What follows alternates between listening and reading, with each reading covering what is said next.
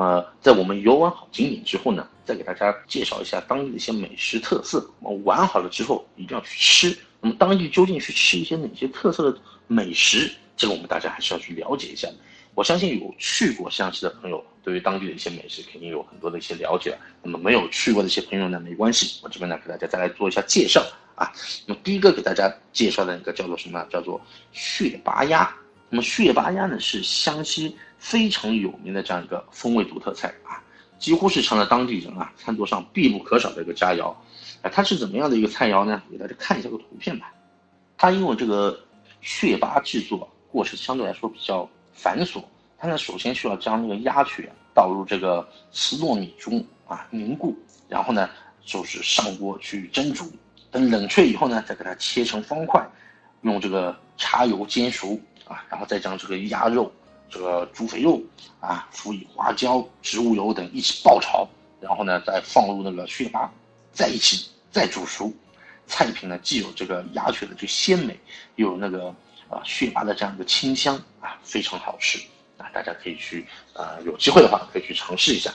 然后的话呢，湘西还有一种美食呢，叫做米粉啊。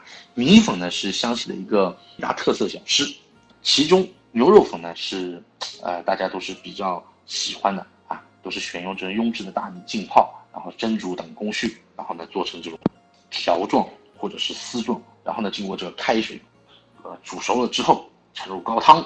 啊，再放几片牛肉啊，撒上一些葱花、小菜做这个配料啊，非常的 Q 弹，也非常的爽口啊，这个实在是很美味啊。所以说，一般性晚上我们在说这种美食类的这种东西的时候，就情不自禁肚子会饿啊。如果说吃过晚饭的朋友听听还是比较好的。如果说还没有吃晚饭的朋友，这个时候在听这个东西的话啊，看看我们自己手碗里面的这个食物啊，真的是想倒掉了。那么还有一种。比较开胃的一个一道菜啊，叫做酸汤鱼。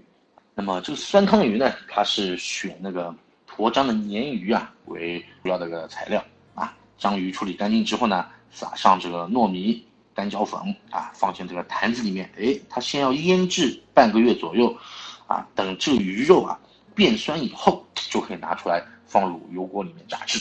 然后呢，再放入这个酸汤一起这个烹饪。出锅时呢，也是一样，葱花。姜末啊，一道酸辣可口、香气扑鼻的这个酸汤鱼啊，就可以吃了啊，非常的开胃。我我个人是比较喜欢这种酸汤的一一类食品的。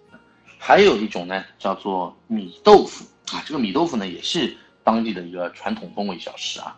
它呢也是就是那个把那个大米洗净之后啊，先磨成这个米浆，然后呢把它煮熟成型之后呢，就是食用的时候切成一小块。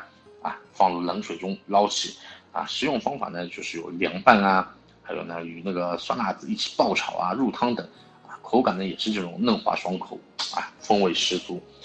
还有一种菜啊，叫做那个沱江小虾，给大家看一下那个图片吧。沱江小虾非常小巧，很可爱。那么除了这个沱江小虾呢，还有那个当地的人还会吃一种叫做。